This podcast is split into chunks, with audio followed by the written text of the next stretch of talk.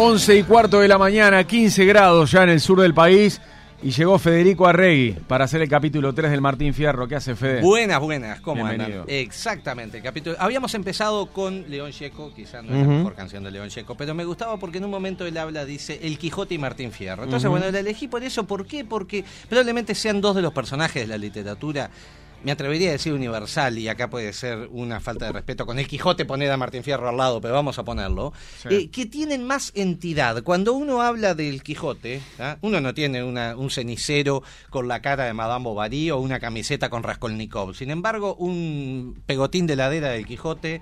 Siempre lo- hay. Siempre hay. ¿ah? Mm. En una casa de playa, un cuadrito del Quijote. ¿no? Sí. Sea el dibujo de Dalí, de Picasso, de quien sea, Es verdad. o de un artista de la zona Porque que lo hace con representa- caracoles y cascola. ¿no? Representa como el soñador, ¿no? Exacto. Y Martín Fierro representa en cierta manera también la libertad y todo. Entonces mm, quería ir por ahí. Bien. Pero digamos varias cosas. Lo primero, que tenemos hoy mucho y poco tiempo por culpa de César Ernesto Sanguinetti Olmedo. ¿Qué es lo hice primero yo? que tenemos- Nada, echarle la culpa a César Ah. es parte de la costumbre. claro. Entonces tenemos que ir mucho y tenemos poco tiempo. Eh, lo segundo es, vamos a tratar de terminar con algunos detalles del poema. Yo me anoté acá el tema del racismo, el tema del indio, el tema de Cruz, los consejos de Martín Fierro.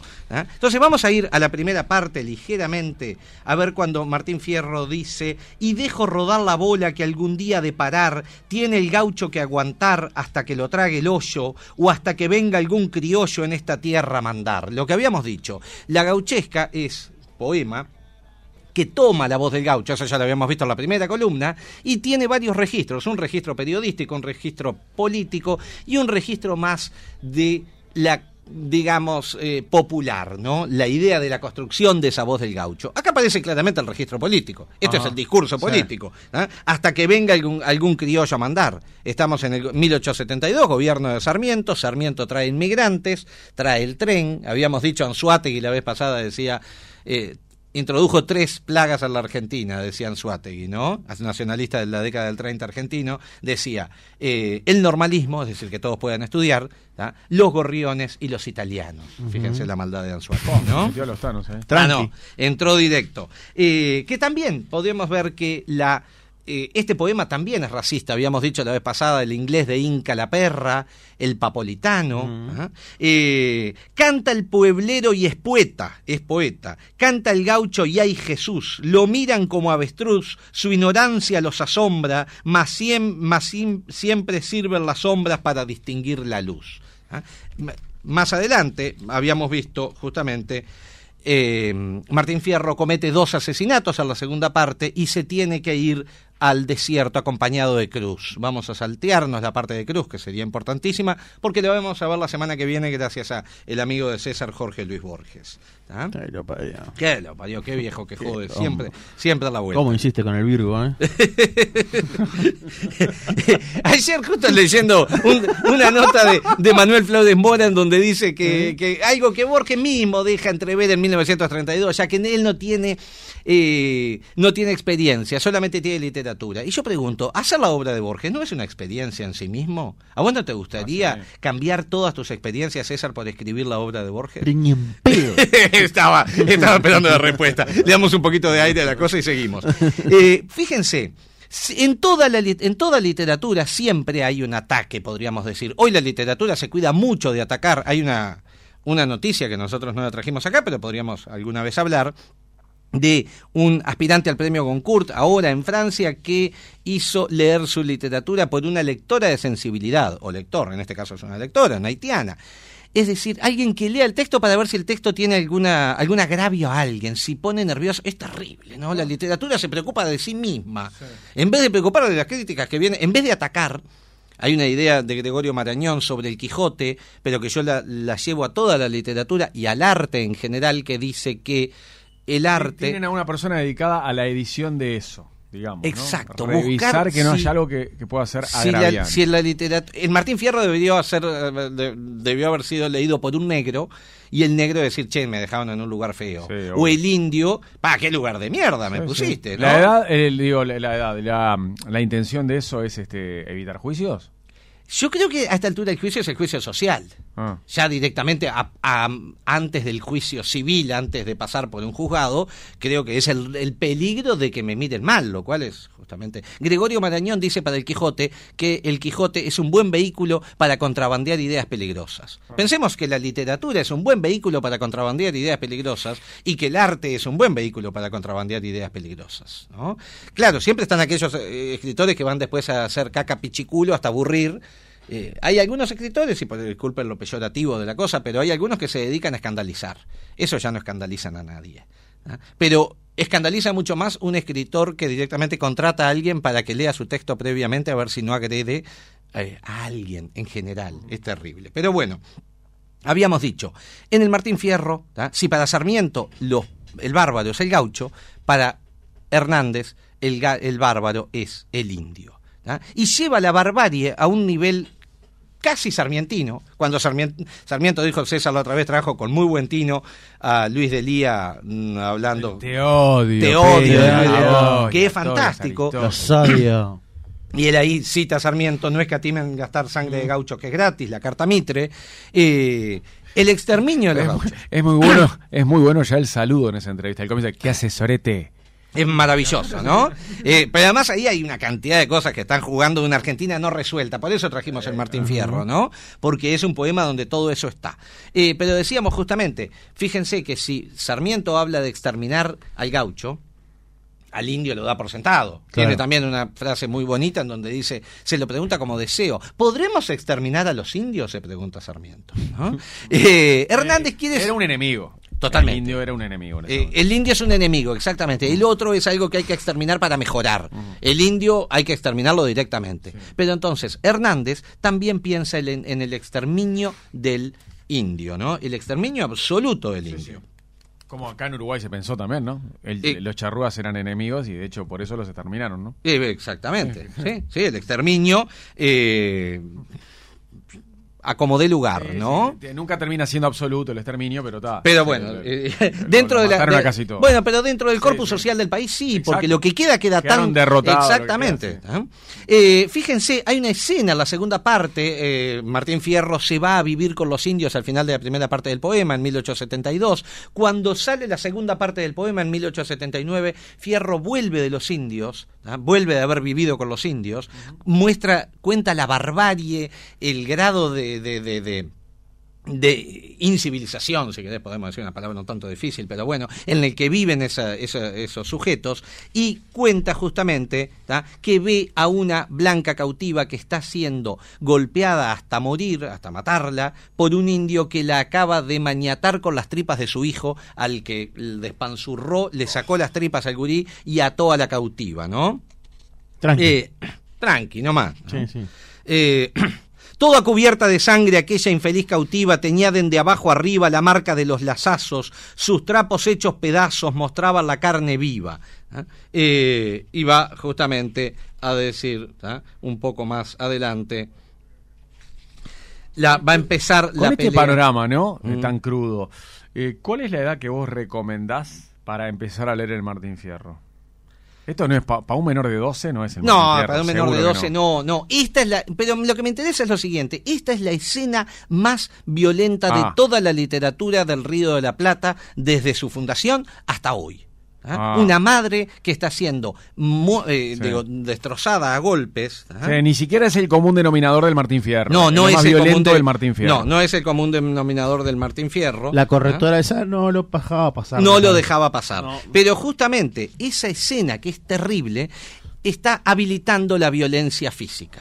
¿ah? Yo soy de Trinidad. Si yo digo, yo fui a Durazno y alguien me gritó Truán en Trinidad, Claro. no voy a conseguir nadie que vaya a Durazno a pelear por mí. O César, por ejemplo, que diga, me llegue a Castillos y diga, en Montevideo me gritaron Truán. Claro. ¿ah? Pero si vos vas y contás una historia de una violencia enorme, quizás consigas algún exaltado de Castillos que sobra, que quiera venir a Montevideo a defender a César, ¿no? Entiendo. Entonces, el relato violento genera violencia. ¿Qué está Hernández proponiendo en estos cantos? El exterminio del indio. Claro. ¿Qué se puede hacer con un individuo que, con un un sujeto que es inhumano, él mismo lo va a decir, el indio es inhumano. eh, y generaliza una situación para toda una comunidad. para todos. Fíjense, cuando lo logra matar es porque el indio se le viene arriba, porque es una pelea muy larga y muy difícil para, para Fierro, para explicar el misterio. Fíjense, me hizo sonar las costillas de un bolazo aquel maldito, y al tiempo que le di un grito, le dentro y le, den- y le dentro como bala, pisa el indio y se refala en el cuerpo del chiquito. El indio pisa el cuerpo del niño muerto mientras la, la mujer está... La mujer logra, de- logra de- Se de- desata. desatarse y le saca a Martín, a Martín Fierro al indio de arriba que lo está casi matando, como si fuera una escena de western. ¿ah? Ella duda al principio y le- se le tira arriba y le saca el indio de arriba. Ahí Martín Fierro vuelve, se incorpora, se para. Es una escena fantástica de una película claro, de cowboy. El indio se le viene arriba, pisa el cuerpo del chiquito, se resbala. Y dice Fierro, para explicar el misterio es muy escasa mi esencia, lo castigó en mi conciencia su divina majestad, donde no hay casualidad suele estar la providencia. Sí, es Jin y Yang. Es- esto Fucking no es ca- karma. Esto no es casualidad. Claro, o sea, fucking karma. Fucking ¿Ah? karma. Mataste al gurichico, con ese te tropezaste y... y Mataste tanto, robaste, mataste, te mereces el Claro, Pero la exterminio. metáfora y la simbología es que justo se tropiece con el niño que había matado. Exacto. Para terminar con su propia vida. Exactamente. O sea, más ¿Ah? simbólico que eso no hay. Más adelante va a empezar justamente un canto que yo me lo voy a leer simplemente algún pedacito, en donde habla de el caballo del indio, ¿no? Es famoso esos cantos en donde cuenta cómo eh, mm, va a domar.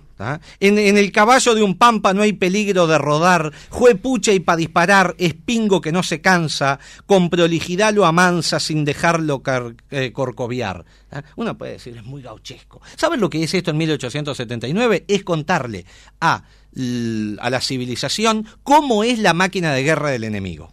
¿ah? Lo que está haciendo es diciendo, ojilla cuando entren, que esta gente anda bien montada. ¿ah? En 1870, nueve años antes, eh, Lucio Victorio Mansilla entra al desierto y tiene, dice una cosa que a mí me parece fantástica. Dice, hay que, hay que entrar con un lenguaraz, hay que aprender los nombres que ellos les dan a la topografía de la, la- la- la zona, porque donde dice un nombre indio que uno no entiende puede decir bañado en el cual se hunden los caballos. ¿Qué pasa después? Entra el blanco tratando de conquistar y se hunde en ese bañado. Entonces Claro. hay que aprender... ¿eh? Es más o menos lo mismo que hicieron los conquistadores en América cuando llegaron. Preguntar cómo, cómo llego a tal lugar. ¿Ah? Eh, entonces, fíjense, acá lo que está haciendo es diciendo, esta es la máquina de guerra del indio. Más adelante eh, va a dar sus consejos, Fierro va a volver, se va a encontrar en una pulpería con sus hijos con picardía y con el hermano de un negro que había matado la primera parte, como ven vamos ligerísimo, y va a dar los consejos que son una serie de consejos ¿ah? eh, que nada tienen que ver con la primera parte. Un Y ahí está Un fierro más domesticado ya. un fierro domesticado. ¿Por qué? Porque está viviendo en un gobierno que ya no, no necesita pelear ni usar las viejas normas ¿ah? que es el cuchillo. ¿ah? Cuando él quiere pelear, cuando él- él- un negro quiere pelear con él en la segunda parte, luego de una payada, los apartan. Ahora la sociedad tiene nuevas normas y uno puede convivir La civilización llegó. Exactamente. Fierro vuelve. Fíjense cómo vuelve Fierro a la civilización. Fierro se va de la civilización porque el ejército lo copta, lo lleva a la frontera, se, se vuelve gaucho matrero, mata a dos a un negro. ¿ah? Siempre mata a los de abajo, nunca mata a los que le hicieron realmente la- la- el daño, ¿no? Sí, sí, sí. Mata a un negro y mata a un papolitano, a un inmigrante, se va a, la- a vivir con los indios y vuelve de los indios con un salvoconducto. Maté a un indio y traje una cautiva. ¿Ah? Ahora, fíjense, si estaré rehabilitado, que hasta maté a un indio. Claro. Ah, y ahora tiene otro tipo de relación con las autoridades también, ¿no? Exactamente. ¿Por qué? Porque son buenas autoridades. Ajá. Eh, nace el hombre con la astucia que ha de servirle de guía, sin ella sucumbiría, pero según mi experiencia, se vuelve en unos prudencia y en los otros picardía, dice. Guarda con la astucia, guarda con la viveza criolla. ¿ah? Hasta hoy nosotros podemos decir que esa viveza criolla ha sido... ¿ah? ¿Se acuerdan de Mujica diciendo, es un muchacho que hace negocio? Sí, sí, claro. El clásico, ¿no? Es clásico. Es un buen muchacho que hace negocio con un cheque diferido sin fondo. Ayer salió un jingle, perdón que haga este paréntesis enorme, pero ay, ayer salió un ¿Del jingle del pato No, no, ya, Lorena. tiene- ya lleva como 10 días. Pues yo, Ah, eh, yo lo escuché Me olvidé, yo ayer. lo mandé al grupo de Telemundo hace como, hace pero como es 10 días. la maravilla de la Sí, política sí, uruguaya. Sí, o sea, pato. es ¿No lo escuchaste? Largó el pato, largó el pato con todo. No, sí. no, no, no, es- es- Con la 906. Pero aparte con un Team de la plena uruguaya. No, no, no. ah, pero vos, vos identificaste a los que tocan. Sí, claro, este tremendo Dream Ah, Team. yo no identifico a los que cantan. Ay, no, no, no, Ah. pero tendríamos... ¿Cuándo podemos escuchar bueno, eso? mañana lo escuchamos. Ay, eso- Ah, yo pensé que ya era viejo. Me excita, Sí. me excita sobremanera. Federico, tienes que escucharlo. Vamos a escucharlo. No, no sabes lo que Sí, es, no, sí. Te mueres, te mueres. Eh, la política sigue siendo siempre un terreno que hay que bajar, ¿no? Acá Hernández lo, lo- yo creo que lo, lo eleva al Martín Fierro como, como eh, lucha política, está mucho más por arriba que el jingle de cualquiera, ¿no? Pero bueno, sin desmerecer los jingles. El hombre no mate Ay, al hombre ay, ni ay, no pelee sé. por fantasía, tiene la desgracia mía un espejo en que mirarse, saber el hombre guardarse es la gran sabiduría. Entonces vamos hasta ahí, esos son los consejos, luego los picardía, los dos hijos de Fierro y Fierro se van cada uno con rumbo diferente, dice el poeta, dice Hernández. Los dos hijos de Martín Fierro. Los dos hijos de Martín Fierro, el hijo de Cruz, que es su compañero que había muerto en el desierto. Lo de compañero lo dejamos por ahí porque Ezequiel Martínez Estrada primero y después Martín Coan, esto va para la columna que viene, sugiere a ver hasta dónde es compañero. Ah, mirá, pero él adopta a ese chiquilín. Bueno, ya no es chiquilín, ya, ya es grande cuando, cuando lo encuentra, es Ah, picardía, tiene el valor del nombre. Ah, Después vamos a... Tiene picardía, pero picardía es un hijo adoptivo. Bueno, claro, picardía lo encuentra, en realidad, Ah. eh, fíjense casi Pero el otro es biológico.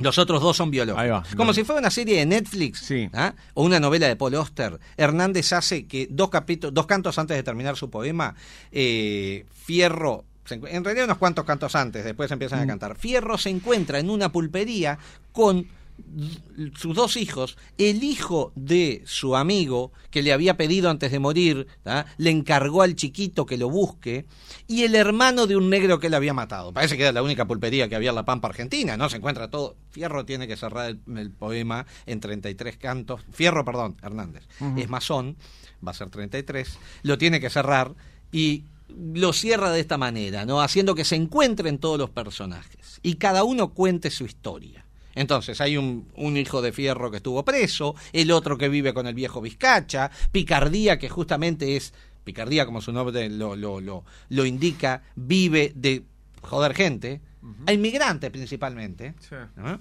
jode a un... eh, Está buscando, está buscando. Estoy buscando, pero va a ser difícil en este momento. Él, ¿eh? eh, está buscando el, el momento de la joda, Fede. Estoy, estaba buscando el momento de la joda, pero va a ser un poco más difícil. Eh, ¿ah? Mm, para, para ver dónde, dónde es que está, pero bueno, vamos. Una, un, eh, un. Fíjense, canto A ver. 23. Un napolés mercachifle que andaba como un arpista cayó también en la lista sin dificultad ninguna. Lo agarré y a la 31 de- y, y le daba bola vista. ¿tá? Se vino haciendo el chiquito para sacarme ese- esa ventaja. En el pantano se encaja, aunque robo se le hacía. Lo cegó Santa Lucía y desocupó las cajas. Es una timba. ¿Ah? Eh, Hay que explicarlos un Ah. poco. Lo roba en una timba lo, lo engaña y le saca toda la plata. ¿ah? Se le lleva, dice, decía el, eh, me gañó con picardía, decía el gringo y lagrimeaba, mientras yo en un poncho alzaba todita su merchería, le robó la, la mercancía.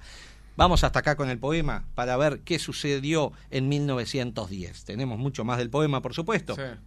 Pero entre 1910, podríamos decir nosotros, y 1916, lo que ya habíamos hablado varias veces. ¿ah? Mm, Ricardo Rojas y Leopoldo Lugones en la Argentina se disponen a canonizar el Martín Fierro. ¿ah? Eso es ponerlo en el centro del canon, un poema en donde el personaje mata a dos indios, ¿ah? mata a un negro, mata a un inmigrante. Fíjense hoy. No. Completito Che, tenemos un personaje divino. Sí. Mata a dos indios, mata a un inmigrante, mata a un negro. Y- Le falta matar a un, a un gay, digamos. Exactamente. Sí, sí, sí, y, ya, que- y ya está más o menos Es el, el- el antiprogresismo Sí, eh, eh, personificado. personificado. Entonces, ese, ese poema va a ser canonizado, lo que se llama, mil, entre 1910. ¿tá? En 1913 hay una- unas conferencias de Lugones que asiste el presidente Roque Sáenz Peña eh, a escuchar justamente cómo Lugones, lo que dice tu amigo Borges. Lugones reclamó para el Martín Fierro el nombre de epopeya. Esta grandiosa atribución lo obligaba a exaltar a Hernández o a imaginarlo el instrumento de una inspiración superior. ¿Ah? Es decir, no quería exaltar a Hernández porque Hernández era demasiado federal. Hay, siempre hay problemas políticos. Por eso avisa lea al papa frita este que quiere hacer que su novela la lea eh, todo lo que pueden ser sensibles, que igual va a tener alguien que ¿Quién? se ¿Quién es? No, no tengo ni El idea. que pidió la corrección El, el que pidió la Ah. corrección. Eh, pero igual va a tener alguien que se enfrente. Por suerte. Si no, no tiene gracia ninguna, ¿no? Eh, pero entonces lo que decíamos es, Lugones, justamente, ¿ah? va a decir cuál es nuestro gran poema épico. Es el Martín Fierro. Fíjense lo que dice Ricardo Rojas, que primer decano de la Facultad de Humanidades, eh, de la Cátedra de Letras de la Facultad de Humanidades de Argentina en 1910. ¿ah? Va a decir, es clarísimo, no constituyen una nación, por cierto, muchedumbres cosmopolitas cosechando su trigo en la llanura que trabajaron sin amor. La nación es, además, la comunidad de esos hombres en la emoción del mismo territorio, en el culto de las mismas tradiciones, en el acento de la misma lengua, en el esfuerzo de los mismos destinos. En un país con un 40% de inmigración, esto lo dice en 1909. ¿tá? No constituyen, por cierto, una nación muchedumbres cosmopolitas cosechando su trigo en la llanura que trabajaron sin amor. Hay que construir una nación. Y para construir una nación precisamos un poema que represente a esa nación. Como puede tener España en el CIR, como tiene Francia en la chanson de Roland, necesitamos un poema que nos represente y un tipo social que nos represente. Ese tipo social es el gaucho.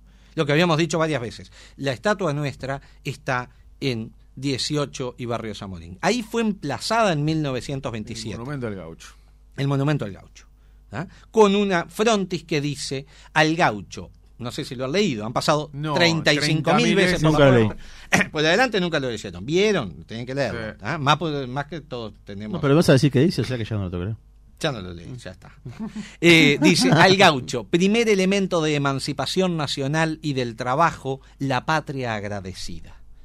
Eso está ahí para dialogar con los inmigrantes. Eso es verdad. Claro. No, no, no, sí es verdad. No, Claro, no sí es, verdad. lo que dice. No, no, Eh, claro, es verdad no. lo que dice, pero no es verdad lo que dice. Es verdad lo que dice. Lo dice, lo pero no dice, es pero verdad. no es verdad. Eh, No. Es el primer elemento de Eh, es, ver- es verdad que lo dice, claro, pero ¿es verdad lo que dice? Esa es la pregunta. No. Yo creo que. Bueno, en el trabajo. eh, creo que lo que está. No estoy desmereciendo al gaucho, que además de hecho ya no existe y nunca lo conocimos. Nunca supimos cómo hablaba el gaucho. En la gauchesca hay una voz construida por letrados que toman una. que inventan una voz y que le dan una voz al gaucho. ¿ah? Una voz que el gaucho se parecería en cierta medida a lo que puede ser la voz del gaucho, pero atravesada por la ideología, atravesada por lo que yo quiero que diga. ¿ah? Es un gran payaso chirolita que habla lo que yo quiero que diga. ¿Ah? Primer elemento de emancipación nacional. Bueno, pongamos que sí, pelean las luchas eh, independentistas. Ah, y luego las, sí, sí. la- las guerras intestinas entre bandos federales y unitarios, blancos y colorados. ¿no? Eh, pero luego, primer elemento de emancipación nacional y del trabajo la patria agradecida. Imagínense ustedes a un gallego, por poner un inmigrante tipo, ¿ah? sin, hay que ver que venga un lector de sensibilidad a ver que no se ofenda ningún gallego, eh, que pase con la bandeja trabajando en el bar El Gaucho y tenga que leer recién llegado a Pontevedra y trabajando 16 horas por día, eh, que ahora ah, resulta que eres tú, hombre, el que trabajaba acá. Claro. Claro. Es un tipo social que además no crea ningún problema porque ya no está. Fíjense, la huelga de los inquilinatos, por ejemplo, en 1907 fue un movimiento popular contra la suba de alquileres. Es decir, hay una. En, la- en Buenos Aires, en esos primeros 10, 20 años, hay muchísimos mm, eh, problemas que tienen que ver con los inmigrantes, con los anarquistas, que están permeando su movimiento dentro de la inmigración, y Lugones y Rojas, en representación de una clase mm, dirigente, ¿ah? plantean la posibilidad de la canonización del Martín Fierro. ¿ah? Es decir, tiene que haber un texto que sea un texto justamente que nos represente. ¿Y por qué el Martín Fierro y no Juan Moreira? Que estaba siendo representado en teatros populares, porque Juan Moreira es un matrero, ¿tá? es nuestro Martín Aquino, por decir algo. Y no nos sirve el Martín Aquino como representación de lo nacional. Lo que nos sirve es un gaucho eh, que fue malo, pero que se vuelve bueno. Claro, un gaucho que lo domaron. Es que fue domesticado, como dice Carlos Gamerro del Martín Fierro, un manual de autoayuda para gauchos forajidos. Claro. ¿Ah? Pero ¿por qué fue domesticado? Eh, habíamos hablado al principio justamente de eso, me acuerdo César hablaba, se había civilizado, porque tiene un buen gobierno. ¿ah? Entonces, justamente, eso es en el origen. Martín Fierro, Hernández está planteando eso. En la primera parte es un gaucho forajido, en la segunda parte es un se, gaucho. se dejó civilizar. Se dejó civilizar. Porque estaba- porque ¿Ah? tenía al, afinidad indio, con el gobierno. al indio no importa si se deja o no se deja. ¿ah? Che, Eh, qué funcional al sistema, Hernández, ¿eh? por supuesto. Ah, Hernández es absoluta. es- Hernández crea el sistema. ¿ah? ¿Qué lo parió? Eh, fíjense, ¿ah? Carlos Gamerro dice justamente, eh, ¿podemos llegar a pensar en que el poema, nuestro poema canónico, es racista? Sí. ¿ah? sin ninguna duda. Pero hay que leerlo en el contexto de la época. ¿ah? Lo que se hizo luego con el Martín Fierro, ¿ah? Eh, ante la amenaza, dice Beatriz Arlo, de disolución a la vez nacional y moral, ¿ah? disolución por la inmigración, la, fíjense que los países, hoy Francia, que tienen la chanson de Roland es del año 1000, y cuando hay muchos árabes o moros o lo que sea, eh, se prenden todas las alarmas, ya están prendidas en Europa. ¿Hace cuánto que están prendidas con la inmigración? ¿Ah? No estoy justificando lo que estoy diciendo. En un país como la Argentina, que entre 1880 y 1930 eh, recibe la mitad de la población, más de la mitad. Recibe una inmigración descomunal, era lógico que estas alarmas se prendieran. Y se prendieran hacia muchos lados, hacia el tema de lo, lo social, hacia, hacia el tema de lo cultural. Aparece el lunfardo también, es la otra respuesta. ¿ah? El lunfardo está lleno, habíamos dicho más de una vez, de lo otro, de la permeación de los inmigrantes en la lengua, ¿no? Ajá. Lugones dice, no, vamos a poner un poema que no esté permeado por la inmigración que al revés, sea si se puede xenófobo, el papolitano, el incalaperra, ¿no? Eh, entonces, fíjense, dice Beatriz Arlo, la tradición es invocada como la reserva, es dentro de este círculo de inquietudes y demandas donde Martín Fierro se convierte en héroe épico edificante y por los mismos años se funda la literatura argentina. ¿Por qué hablamos de fundación? Ya había, sí, pero explicar que una literatura no tiene que ser escrita en una tierra, sino que tiene que representar esa tierra para ser realmente entonces, abro la pregunta, ¿cuál es la literatura uruguaya? La hay, claro que la hay. Pero nosotros tenemos Benedetti, sí. ¿Ah? Literatura que representa esa tierra. El problema siempre va a ser Borges.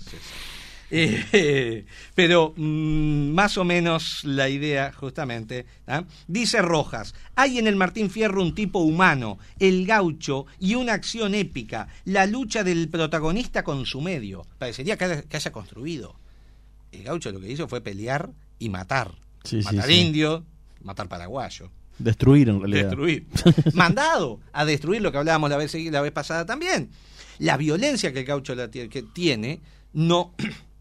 Lo primero que hace el Estado no es eliminarla, sino encauzarla. Claro. Sí, sí. Es decir, che, La, vení. la- la focaliza. Vos que sos malísimo. ¿ah? La focaliza No para te- que mate a los que el Estado quiere matar. Exactamente, no te la agarres conmigo, porque además yo te voy a dar palo. Claro, vamos a, vamos capitalizar esa violencia. Vamos a capitalizar esa violencia. ¿ah? Es Eh, como es- un reactor nuclear. Exactamente. Dice, ese medio es la pampa, o sea, el crisol de nuestra raza y la sede de nuestra nacionalidad, dice Ricardo Rojas en 1910. Es decir, el gaucho pelea contra la pampa y construye civilización ahora. No, pelea contra el indio, mandado por un Estado. El Eh, mar- Fede, Sí. los alumnos adolescentes Mm. Que escuchan tus clases eh, y que, que repasan estos episodios con vos, ¿se cuelgan hoy? Yo creo que sí. Bueno, yo para empezar no tengo muchos adolescentes, tengo más gente, gente grande. Eh, he tenido algún grupo con gente más joven. Ah, pensé que tenías adolescentes en algún liceo. No, yo no, también. no, no, no. Yo eh, armo, eh, tengo mi academia, mi universidad. Para mayores de El- 18. Para mayores de Solo- 18. No, no, pensé que aparte de la academia había- habías dado... No regulada por Robert Silva. Ex- hago lo que quiero. Ah, ok. Pero no, no experimentaste nunca en liceo. No, nunca experimenté ¿En secundaria? liceo, pero podría, sí, conozco, tengo muchos amigos que lo han hecho. Creo que sí, creo que todavía es un poema que está vigente y que la gente, que los, los jóvenes siguen. Eh, si uno sabe darlo y sabe alejarlo justamente del gaucho o del caballo o del facón como eh, representación solamente de lo, de lo folclórico, ¿está? Si nos da el tiempo, podríamos terminar escuchando. Hay un señor que hablaba. dale, Nada, dale. son dos segundos, a ver si lo reconocen. A ver. Oh,